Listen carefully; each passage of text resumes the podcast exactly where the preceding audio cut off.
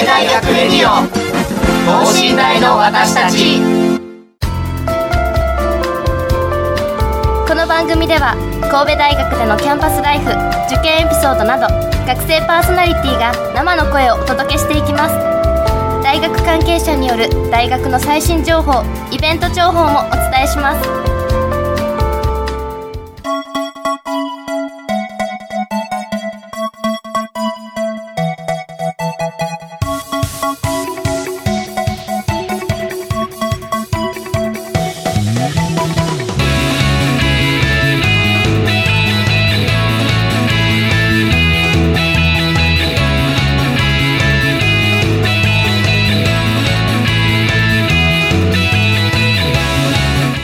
皆さんこんばんは。文学部3年の八坂隆弘です、えー、今週は先週に引き続き小城先生に聞く神戸の街後編ということでやっていきたいんですが、まあ、まあ前編聞いてないよという方のために、まあ、ちょっとだけおさらいしますと、まあ、前編何をやったかというと、えー、計算社会科学研究センター経経済経営研究所の小城薫先生にお越しいただいて、えー、そうですね。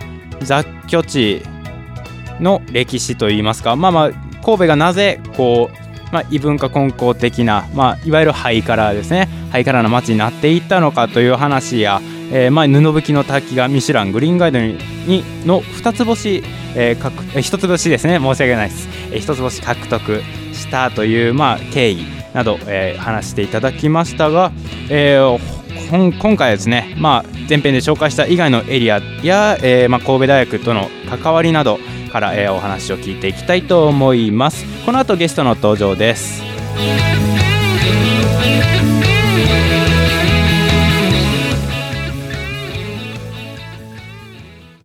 神戸大学レディオ等身大の私たち。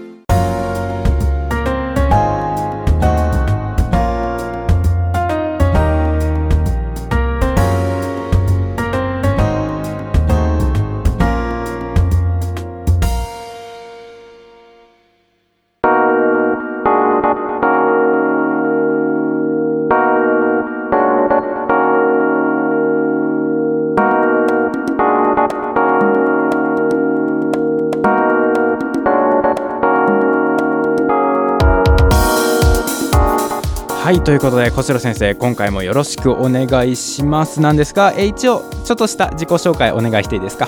えー、経済経営研究所計算社会科学研究センターの小城と申します。どうぞよろしくお願いいたします。ということで、えー、今回は前編では取り扱えなかった、えー、エリアでのおすすめの場所ということで、えー、お聞きしていきたいんですが、はい、まず何かここおすすめのスポットみたいな、えー、と居留地の、はい。えー、15番館15番館今日はちょっと取り上げたいと思います、はい、どこら辺にあるんですかねえー、っとですね、えー、一律博物館っていうのがあって、はいはいはい、その裏えーと、京町筋って大きい通りに博物館が面してるんですけども、はいはいはい、その裏手側。だから、えーと、西側になるんですかね、はいはいはい、西裏側の一本筋入ったところにあるんですけども、はい、えーと、これはその居留地時代という時代、はい、明治の13年の地区ですかね、はい、それが今も残ってると,、はい。えーと、外国人が初めにやってきて、えー、貿易のために建てた、はい、外国人だけが住んでいた地域の、ね。はい、15番。はい。15番間で。で全国でももう残ってるのはその木造タイプの2階建てなんですけど、はいはいはい、残ってるのはもうそこだけって言われてます。なるほど。非常に重要なものなんですけど、はい、ここはなぜおすすめ？えっ、ー、とそうです。まあそういう歴史的な権威で重要っていうのがまずあるんですよ、はい、ここしか残ってないっていうのがあるんですけど、はいはい。まあえっ、ー、と実はここレストランが入ってましてその、まあ、あのー、ねあのー、遊びに行かれる方やったら知ってるかもしれない、トゥーストゥースっていうレストランのグループあるんですけど、そこが今入って、はい、だいぶ成功されてます、はいはい、すごいおしゃれになってる。文化的な。重要文化財です。重要文化財での中でランチやディナーが。ディナーしてる。でこれその前は中華料理屋さん入ってたみたいですね。それが93年ぐらいオープンしてるんですけども、はい、その時点では、えー、重要文化財の商用利用第1号って言われてます。あすごいことしてるんですね。初めてその重要文化財で。文化財の中で火使ったらね危ないそうですね。木造ですもんね木造です。ね。そういうとこでレストラン。それはやっぱりオーナーさんの強い意志があってやっぱりそういうもんは使わないとあかんのやと、はいはいはい。はいまあ、そういううん寄付って言いますかね、はい。が、まあ、神戸にこうあったんちゃうかなとやっぱりそういうみ民間の力って言いますか、はいえーと。でまあ、震災で、まあ、93年オープンなんですけど、はいはいはい。で95年震災ありますよね、はい。プシャッと潰れるんです間もなくですよね。にオープンして1年足らず1年ちょっとぐらいで。この写真が今目の前にあるんですけど、もうピシャッとピシャッと。人の背より低いぐらいのそうで、です。ねボロボロですもんね、もうなんか立て直し不可能ぐらいの。ぐらいですザ倒壊といった感じであの重要文化財の中で一番被害大きかったって言われてますね、阪神大震災の時。でこれ今も立てな立て直ってるんですけれども、はいはい。まあ、それはあの全部こう崩れた瓦礫をですね、はい。え別の部材で建てちゃうとそれレプリカって言われちゃうんですよ。はい。だかじゃあらもう文化財ではなく文化財ではないんでそれをそれをかき集めて、はい。雨に濡れたら腐っちゃうんでそうですよね。もトラックに入れて神戸市の西区の方に倉庫を建てて、はい。そこの中に全部押し込めて。すぐに。押し込んで あとは研究者と役所の人が一個一個どこの部材がどこのあれでとか。この写真見る限りではすごもい最悪のパズルですよこれ。だからあの報告書なんか読んでると困難を極めたって書いてるんですね。あんな感情なんかなかなか入れないですよね、ああいうね。ああいうとこで。よっぽど大変やったんやと思う。ね。それどのくらいかかったんでしょうえーっとね、5、え何年ぐらいかかったかな。いや、でも結構早かったんじゃないかな。あそうなんですね。やっぱり、あのー重要文化財やったんで、はいはいはい、えーっと人もバッと入ってきて、あお金ももちろん、何割、9.5割ぐらい、あのーお金出てるのかな？はいはいはい。その行政の行はい、文化庁うんの方から出てる、はいはい。はいで、まあ、でもそれ、総工費8億円以上かかってるんですよね。だから木、造2階建てそうの。オーナーさんでも4000万、ね、ぐらいは負担してるってことになるんですけど、まあ、それぐらいかけてやっぱりやっぱりオーナーさんの意思っていうのも尊重されるので、まあねやっぱりそういう人がいたからはい。立て直されたと。で今でもあのレストランとして新しいなるほど。ね入って、へえすごいですね。じゃあもうその震災対策とかもうん、した上で、そうそう。あの立て直したんですね。そうなんです。あの免震構造で高層ビューとかなんか今使えてますけど、はいはいはい。木造2階建てで免震構造浮いてるんですね。地震を建物にはいはいはいはい。地震力を伝えないような感じでゴムみたいなんで立って。るってはあ、なるほど。それで、まあ最新技術を使って、すごいですね。8億ですか。ね。なかなか8億で木造建築2階を建てるっていうイメージできないんですけど。でやっぱり今あの文化財でも活用が言われてるんですね。やっぱり、はい。はいはいあのメンテナンスがお金かかるのでそうですよね。どんどんどんどんお金食うので、はい。じなんとかしてやってくれって、自分たちで、あその活用してお金を、うん、そうそうそうそうですね。修修修繕費とか、はいはいはい。そういう方向にやっぱり向いてきてるんで、はい。えー、とこういうのはやっぱりモデルやと思いますね。やっぱりはい。レストラン吸うだけじゃなくて、あのね、商業的にも成功してるっていうので、はいはいはいうまいことあの本物の建築と良さをそういうのにつなげて成功させるっていうのは非常に重要なことだと思いますね。この地域でもこのこうした活用の例っていうのは広がっていったんですか、ね、そうそうですね。そうそうこままさにこれからだと思います。だから参考にされると思います。あなるほどこれかうんらその文化財を、いろんな地区でね全国でほ本当こういうところは資料館にするのが普通なんですよね。ああそうでですよねはいはいはいあの行政が買い取ったりなんかとかはいはいはいあーモデルになると思います。なるほどここから全国に広がっていけば、はい。こういう風土が根付く。なんで神戸はこんな成功してるんやと。は。あな そう。でいろんな県とか文化財持ってるところの人が見に来そうでて、えー参考に。レトロビルもうちょっと文化財としてのクラスが低いレトロビルとかでもやっぱり、あれは、ね、なかなか公的な予算はつけれないですから、はいはいはい。いかに活用してないかにおしゃれに見せてはい。あの、ね、収益上がるもんっていうのが分かればはいはい。直しますよねやっぱり。大事にするなるほど。そうなんで治っていくって。やっぱり両方必要ですよね。そのはいはいはい。研究者がしっかりするのと商業者っていうんですか？がしっかりあの、はいはいはい。成功につなげていくっていうのは両輪みたいな感じだと思います。これからは必要になってくるとなるほど。これからのモデルと、モデルとですね。と。はい。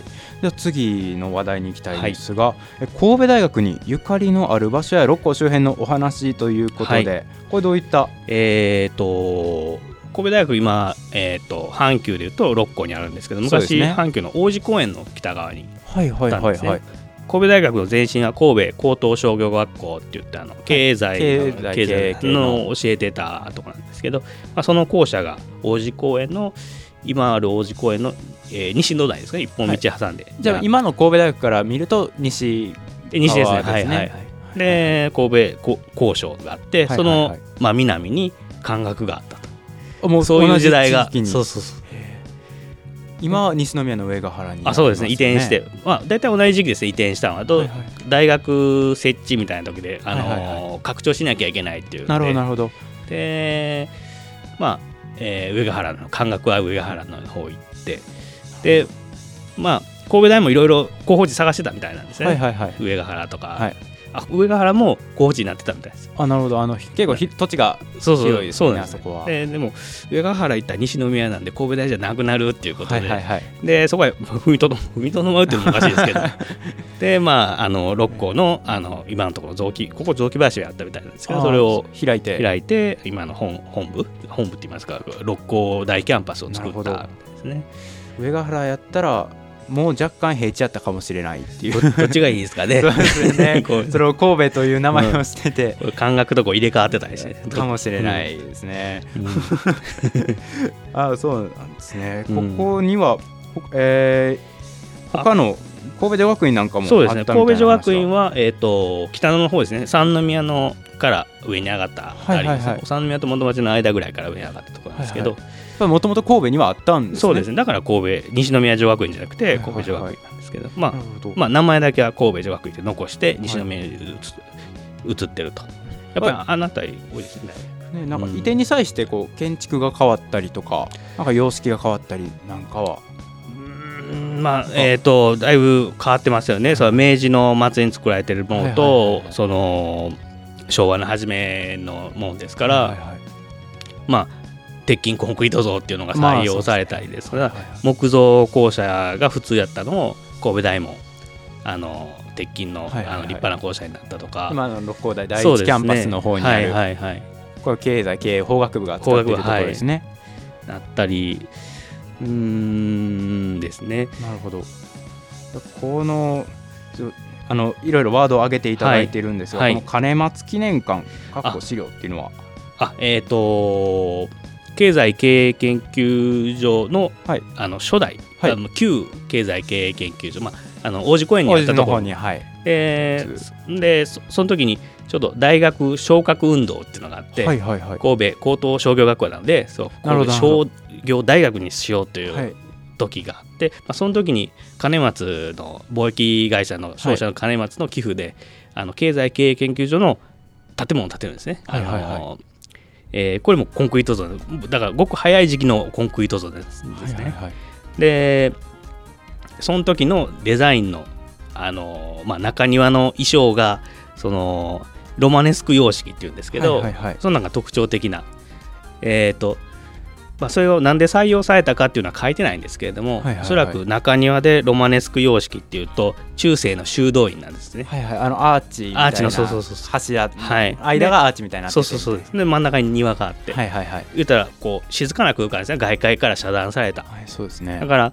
その修道院っていうのが大学の原点になると言われてるので、まあおそらくヨーロッパの方では。ヨーロッパの方で。でそういうのをモチーフにして、えー、と採用したんちゃうかと。なるほど。でそれまでのその言ったら帝国大学とかは、はい。そういうロマネスク様式使わなかったんですね、はいはいはい。その時流行ってたゴシック様式みたいなんでこう、はい垂直感とかあ。言うたら威厳とか権威をバーンって立てるようなのをやってたんあで僕この前東京大学の本郷キャンパスあちょっと観光ぶらっと行ってきたんですやっぱだいぶ違いますよね だいぶ違いました、威厳ね、そういう、でまあ、そのそういう時に神戸大あ神戸高等商業学校はそういうロマネスクの大学の原点のはい静かな研究に打ち込むようなはい。空間を作って大学昇格運動のなんて言いますねか形って言いますかにしたと。でそのデザインが、えー、と今度一橋大学。あそこもはいはいはい。金松の寄付で金松講堂っていうのが立ってるんですけど、はいはい。あの商業系のはいはい、同じ系列の。はい、一つ東の一橋、はい。西の神戸大に言われるよね。言われるよ。で、あそこもそのロマネスク様式を大々的に採用して、はいはいはい。えー建ててるんですけど、おそらくこれ、ね、同じ金松の建築家は違うんですけども、あはいはいはい。金松の寄付で建てるので、多分視察は絶対来てると思う。同じコンセプトで。そうでしかも大学の原点のロマネスクと中庭なんでかなり影響を受けてるんちゃうかと。で向こうで大々的にあの作られて流行る流行流行るんですね。はいはいはい。で今度は多分そそっちの一橋を真似して、はい神戸大の六甲台の今のキャンパスもロマネスクの。あそうなんです。行ったり来たりしてるんですか？そうそう。だからコンセプトが。そうそうそう。だから原点はその経済経営はい。旧兼松記念館はい。のその中庭でそれが一橋に行って、はい一橋から今度は神戸大の六甲台キャンパスに行ったんちゃうかという、なるほど。あの説です。お 王子公園から東京に行きまた六甲台に六甲台に帰ってきた説。説。僕 あの経済経営研究所あの今年100周年でして、はいはいはいはい。でまあ、いろいろ原稿を書いていて、はい。まあ、僕建築の専門歴史の専門やったんで、なんか原稿書いてくださいってことやったんでちょっと調べるとそんなんがへええ面白いですねちょっとこれ論文にしようかな なかなか興味深い説ですね。はいはい、なるほど。やっぱ結構大学ということで身近にあるはいもので、えーありがとうございます。はいえーっとそうですね。じゃあ次のワードいきましょう。阪神間モダニズムと。これは気になりますね。あそうですねえっ、とえー JR で言ったら隣の駅阪急の、えー、と東隣の駅は御影ですよね、はい。御影 JR が住吉。はい。ちょうどその隣の駅の山手側にあの大邸宅街がはい明治の末ぐらいにはい。できるんですけど、えーそこがきっかけになってはい。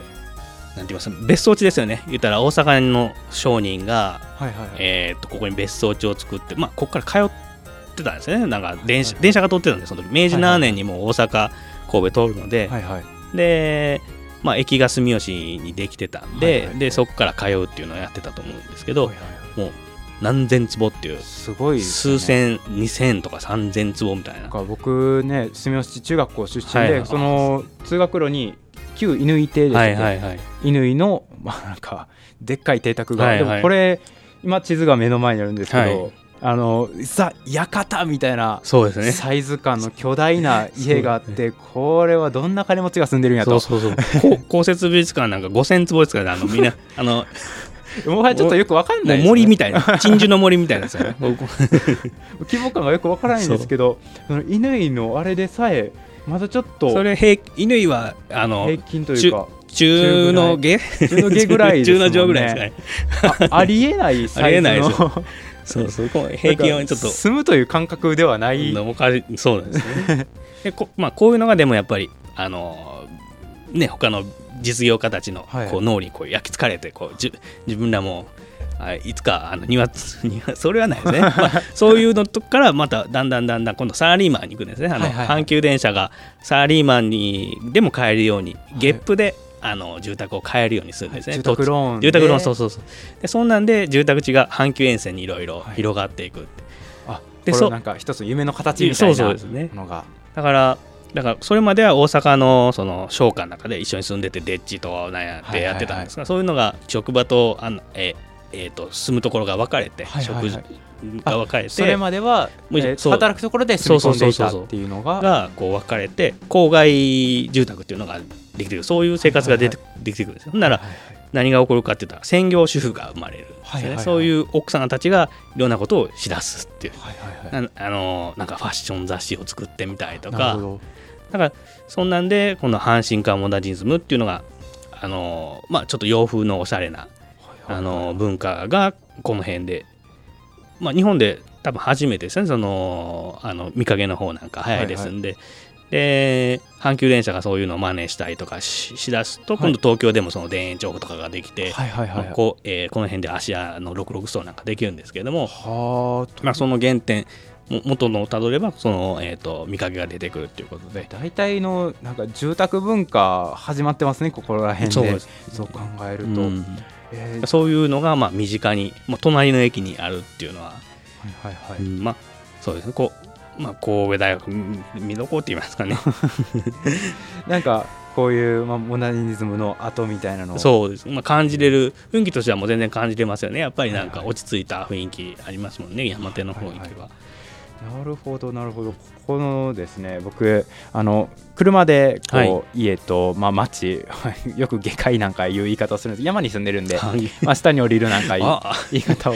洋館むちゃくちゃでかいところでやってたんじゃない 下界という言葉を使う。団地なんですけど後々にできた、えーこの小原流家元会館っていうのはいはい。ももともと住宅地だったんですか、そこどうだったんでしょうね。ねえなんかえー、そそれも有名な建築家清家清っていうあのモダニズムの建築家が建ててるので、はい、結構み建物として見どころですね。土地のそのあのな成り立ちって言いますか。経緯はちょっと分かんないですけど原流になった敷地がもう広大です、ね、広大ですよね。何坪あるんやっていうぐらいでね川の対岸の東側にあの、はい、久原グループ、はいはいはい、日立とかできてくるようなほうほう2万坪ぐらいあるんです2万坪？写真あるんです昔の。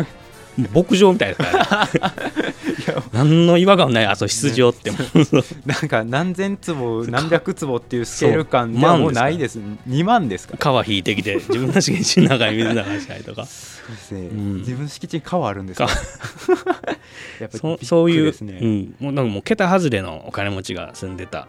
日本一の長者村とかって後の人は言ったりしますけど、はいはいはいはい、そんなとこができとったんですねじゃあ、ちょっと次の話題に行きたいと思うんですけど、はい、えっとやっぱりこの、まあ、神戸の街を見ていく上でやっぱり外せないというか、はい、震災の影響っていうのは大きかったあ、えーまあ、僕震災の時生まれてもないんですけど、ね、震災の後に生まれたんですが、はい、そういった影響っていうのは何かこのこういう街づくりとの関わりはそうですね。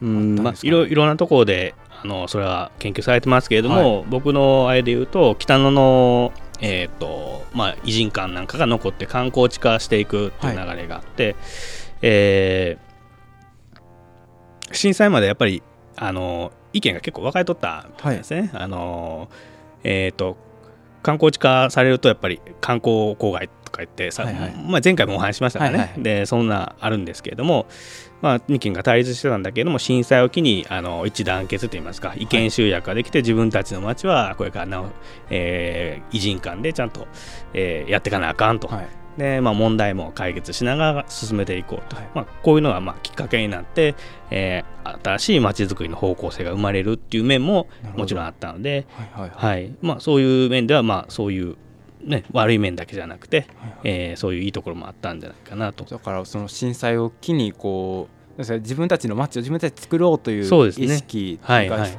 みんなでやっていこうみたいな意識の高まりみたいなのがあったんですね。はい。はい、なるほど、まあ、それも踏まえて、はい、これからの街づくりについてお聞きしていきたいなと。まあ、僕研究で明治とかの街づくりをどはい、どういうふうに進んでいくってたのかなんていろいろ研究してるんですけれども、はい、やっぱり自分のこととして関わっていく人が出てくると、はい、活気づいてくるんですよね。ね。なんか自分から積極的に意見を出したり。で意見を出してもどうせ、ね、通じないやとか、はいはい、すごいだん、ね、街づくりしようと思ったらプロセスが必要なんで、はい、いろんな力が関わってくるのでもう自分の意見なんか反映されないやなんて思ってしまうと、はい、あのね、そういう思い通りのものはできないんですけれども、はい、えーでそそまあ、明治の時はそういういわばその原始的な組織なので、はいはいはい。まあ、まあ簡単なんですけれども、まあ、現代みたいな複雑化してくるとやっぱりそういうプロセスが出てきたりとか、はい、縦割りのここは道路で水道でとか言ってなってくるんですけれどもそれをもう一度、ね、原点みたいなそのまあえー、役役所の人と、えー、大学の人と産業民間の人が一つに集まって、はい議論する場が必要なんじゃないかっていうやっぱり認識が歴史以外の人がもう出てきてるんですね。はいはいはい、で全国でもアーバンデザインセンターって言ってそういう人が一つのテーブルに集まって意見を言い合うっていうそうそういうところがまちづくり進めるっていう、えー、運動が起こってきてます。はいはいはい、まあでも20件ぐらいだったかな全国で各地でそういうグループが生まれてきて神戸でもそのアーバンデザインセンターの頭文字を取って UDC っていうんですか UDC 神戸っていうのが去年設立されて、はい、でその理事長が神戸大のあの情報系の藤井先生っていうんですけれども、はいはいまあ、そこに僕は歴史の門として理事としてそこに関わらせてもらって、はいはいはい、まあえーとまあ、情報系の先生なんで大体そういうのやるのはインフラの先生だね。そうです、ね、普通は建築の先生なんですけど。そうなんです。だから情報系の先生なんでちょっとソフト寄りなんでだから面白いんですよね、はい、都市生活をデザインするっていう発想で,、はい、でいろんな何がしたいかとかっていうのとことからこう煮詰めていって街を変えていくというような、はいはい、全国で情報系の先生が主導主導しているのは神戸だけなのであそうなんです、ね、それは面白いと思います。僕と思います。そういうとこに、えー、僕関わらせてもらってるんで、はい、まあ、歴史明治の街づくりからあのこういうふうにした方がいいですよとかっていう提案なんかをあのさせていただければなと。そういうので、まあ、良くなっていけばいいんじゃないかなと。でだんだんそういう例えばその自分の提案がどういうふうに反映されていくかっていうのを例えばねあの、はいはい、すぐ分かるようになればあの街づくりはリアリティ持って感じると思うんですね。はあはあ、だからそういうのも情報技術でなんとかできるんじゃないかと。情報技術を使って使ってその住んでる人たちが、うんはい、その街を変えていく実感を得れるような。実感を得れると。なるほど。そういうのにしていくとやっぱり自分が思ったことが反映されるっていうの分かれば、はい、いろんな人が意見言い出すと思うんですよね、ねはい、やっぱりちょっとダメやと思ってるか言わないとこもあったりして任せてるとこがあると思うんで本当に明治の街づくりなんか記録見ていくとどうでもいいことをみんな投稿していくんですね。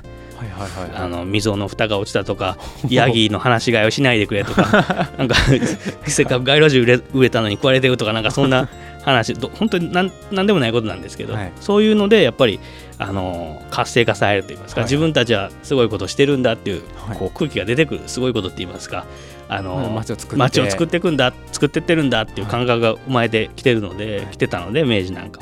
まあ、それもそういうのを現代にも再現できればもっとあの自分の街感といいますかね、はいはいはい、自分の心地いいように自分たちで作れるんだというような感覚になればすごい居心地がいい街に、まあ、神戸でも神戸じゃなくてもどこでもそうなっていくんじゃないかと。そういうふうな技術革新なんかはやっぱり情報系の先生と一緒にやできればななんてこれからこれからやっていくと。いうところなんですね。ありがとうございます。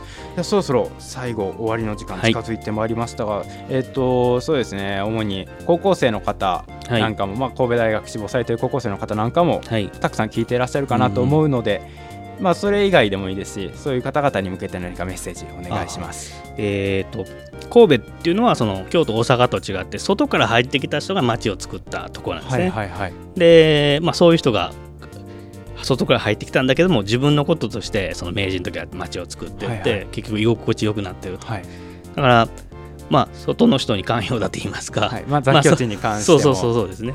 そういうやっぱり寛容な部分っていうのはあると思います、神戸、はい、そういう雰囲気は今でもやっぱり残ってるので、はい、まあ、外から来る方も、ちょっと窮屈なことを感じたら、神戸に来て、京都ちょっと窮屈やな、大阪ちょっと大変やな、奈良ちょっと大変やなってなったら、まあ、対立はあるわけじゃないですけど、ね、対立はあるわけじゃないですけど、まあ、そういうのはあるので、あのまあ、学生時代、ちょっとそすごそういうところで過ごしてみて、はい、えー、まあ、体験するのも僕は非常に居心地いいとこやと思ってて、はい、そうです、ね、もうスケール感がもう最高なんですよね。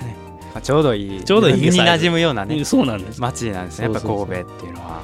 そういうのをあの体験されに来るのもいいのかななんて思いますけれど、はい、ありがとうございます、はい、ということで、えー、前編後編を渡ってお届けしてきました、えー、計算社会科学研究センター小城薫先生でした。ありがとうございました。ありがとうございました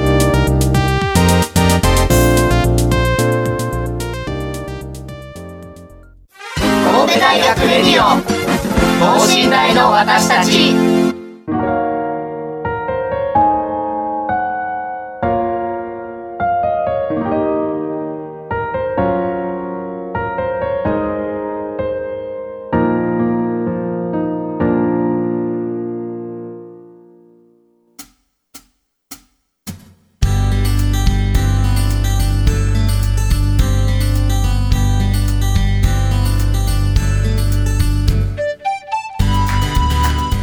はいということで前編後編にわたってお届けしてきました小城先生に聞く神戸の街ということでしたが、えー、いかがでしたでしょうか？